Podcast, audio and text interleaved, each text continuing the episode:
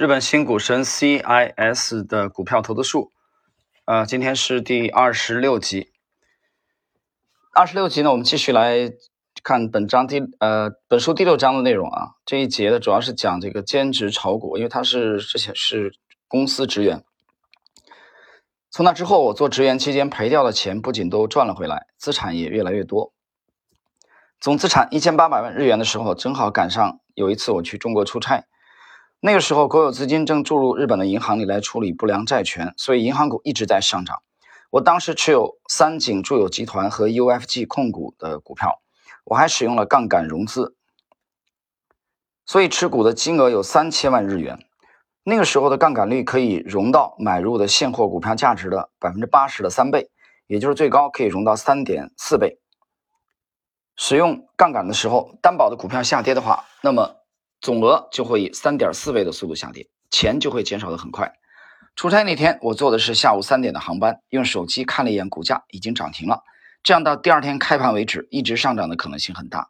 仅仅一千八百万日元的资产，却持有。三千万日元波动大的股票相当危险，而且当时中国还没有日本的手机信号，只能查到日经指数和纽约的股票指数，还只有中文和英文的信息。出差的时候拿到的补助是一天两万日元左右，结果我就只能想，哎，冒死持仓吧。结果是出差的第二天股票上涨，第三天暴跌，第四天又涨回来了。我回来的时候正好赶上又上涨了，已经超过出差前的价格，真心感叹。感叹啊，回来的时机很好。如果不是去中国出差，按我的套路的话，涨停到第二天高开时不会卖，一旦下跌了就会卖。如果再上涨了，我会很傻的去买，但肯定赔钱了。所以这个时候出差呢，结果是不错的。经历到了中国出差，我虽然没有想马上辞职，但是确实感到不方便。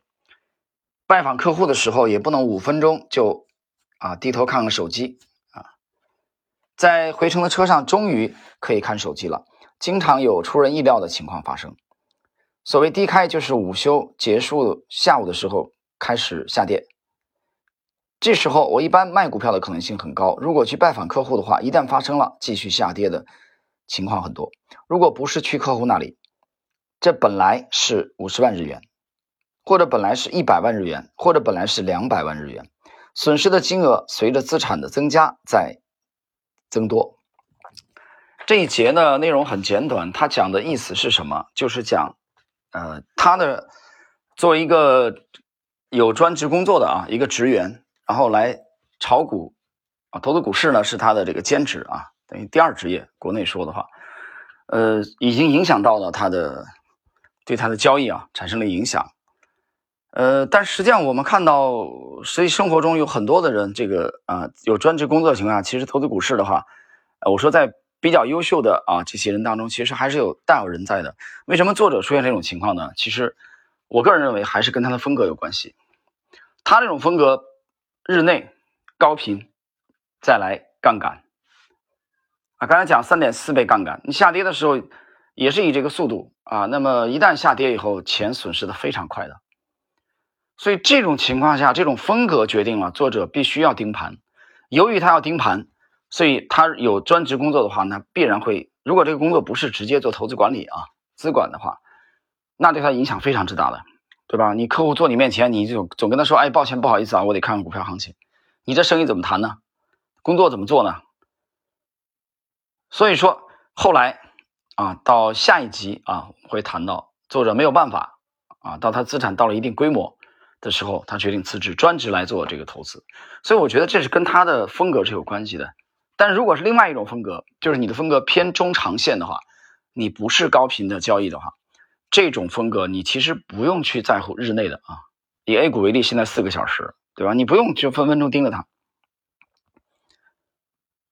这种风格的话，其实你有专职工作根本不会受影响啊。所以我觉得这是风格决定的啊，风格决定的。他这种风格。啊，我讲了三个特征啊，这个短线经常日内，然后高频，然后杠杆啊，经常使用杠杆，所以你要经常的做决策啊，你要频繁的做决策，所以你必须要离市场很近。呃，但是我们必须得讲啊，虽然 CIS 做的非常的成功，但实际上能很出色的完成这个工作的人是非常少的啊，这是客观的事实。但是这这里边有个悖论啊，很幽默。就在生活中，你发现我们身边的百分之九十的人，他特别特别向往这种啊这种这种风格，因为这种风格你做对了以后来钱是很快的。但人性的潜意识又告诉这些人啊，说我是不会赔的，我是不会亏的啊，亏是他们的事儿。所以这就是人性特别幽默的地方。但结果其实你到年底一算账呢，哎，都是亏的啊，用这种风格去玩的绝大多数人都是亏的，能出来的一定是少数。那大家想一想。啊，你可以在身边自己去做一个调研，看是不是这样的啊。但是，呃，所以那一年的时候，杰夫贝索斯，我之前讲就跟巴菲特聊过这个事儿啊。他说：“你这，你这玩意儿也没什么神奇啊，就你大家都知道你的方法，对吧？为什么都不模仿你呢？”巴菲特怎么回答？巴菲特说：“没有人愿意慢慢致富，没有人愿意啊。”慢慢的致富，都想快一点。这个都无论是穷人、富人，其实潜意识都会有这种想法，对吧？不是这这这一年有一句话流行的，怎么说呢？啊，一年三倍不稀奇，难的是五年一倍。这个后半句话“五年一倍”什么意思呢？我的理解是在一个相当长的时间跨度，几十年的跨度内啊，这这个人用他的体系坚持五年一倍的这种像看起来像蜗牛一样的。但实际上，通过这个复利的效果以后，它比那个所谓的一年能赚三倍、五倍的那个短线的股神，最终的收益率要高得多得多，对吧？今天我在北方的我同学啊打电话给我，几个月没联系我了，上次也是股票的事儿。这个今天嘛开开篇寒暄了一下啊，他他孩子的事情问了我。一些建议吧，很简短就结束谈话了。后面部分又话题又回到股票上了啊，那还是老套路。你你看好什么，对吧？然后聊起来的时候，啊聊就聊到这个这个这个风格的问题的时候啊，他提了一位非常知名度的这个基金经理，这位这位呢跟我我们早年是在同一个城市的。然后谈到这位的时候，我就给他给他谈到了一位这个长城基金的这个第一任的总经理，啊，非常牛的在业界，但这个人太低调了啊，业界知道，可能这个投资这个圈子里还有些人知道啊，投资大众知道他的就很少了啊，基本上没人听说过他的名字。这个人叫，呃，这个人姓张，很低调。嗯，他为什么低调呢？因为他后来辞职了。啊，从长城长城基金辞职了，张涵啊，涵养的涵，啊，做投资做的非常，在融通也做过，做的非常的牛，但是呢，裸辞就等于辞掉了所有的公职啊，自己来做投资。所以我那一年我读到他的东西的时候啊，就我觉得他里面有句话讲，就是生活方式决定你的高度，这话讲的太对了，太对了，你到底想要什么？对吧？你是想要一堆一堆人要负责，呃，你要为他们负责，你还是想要这个？你还不但要搞研究管人，你还得去负责募集营销，你也得抓。你还是想要做自己啊？这个这个是有一个取舍的。所以刚才跟跟这这位同学啊，中午打电话给我的时候聊，我们聊起来这个问问题的时候，我就跟他讲到了。啊，一五年的时候，中国有一位非常有名的基金经理，名字不提了啊，他的姓是开头是 R 开头的，很牛很牛的。你看他一五年、一六年业绩非常牛的，啊，全中国我想很多基民都知道的。但是我请你再看一看，这位现在还在吗？他的基金还在吗？应该有几只已经清盘了吧？但是，一五年、一六年，尤其一五年很牛，他的业绩，他的业绩做得非常棒。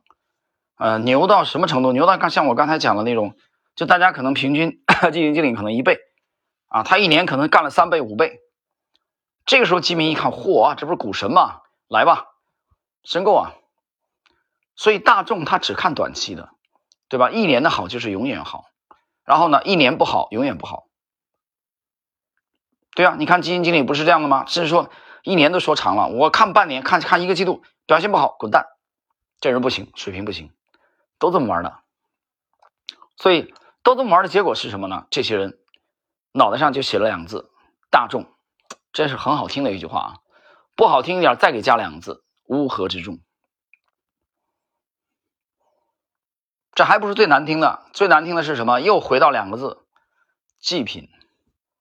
什么祭品啊？猪牛羊，庙里祭祀知道吧？啊，天坛祭祀摆的什么祭品？摆上供桌的祭品就是牺牲品。老百姓的话就叫牺牲品。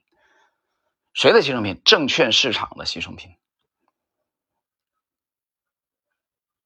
所以想明白这个道理啊，我们去解读这个 CNS，我们也想看风格跟我们不一样的里边有没有值得我们借鉴的。因为这个不是我选的题，我讲的是这个听友选题的啊，点就点了好几回让让我去解读他这个。所以，呃，能不能看清楚人性当中的这个这个事情？哪个是大概率的事情？哪个是康庄大道？哪个是崎岖的小路？啊，哪个是华山背后的那个可以偷袭的？啊，有的地方九十度啊，上去一百个要摔死九十个，你到底选哪条路？所以这事儿自己要琢磨清楚。行了，我们今天呢就解读到这里了。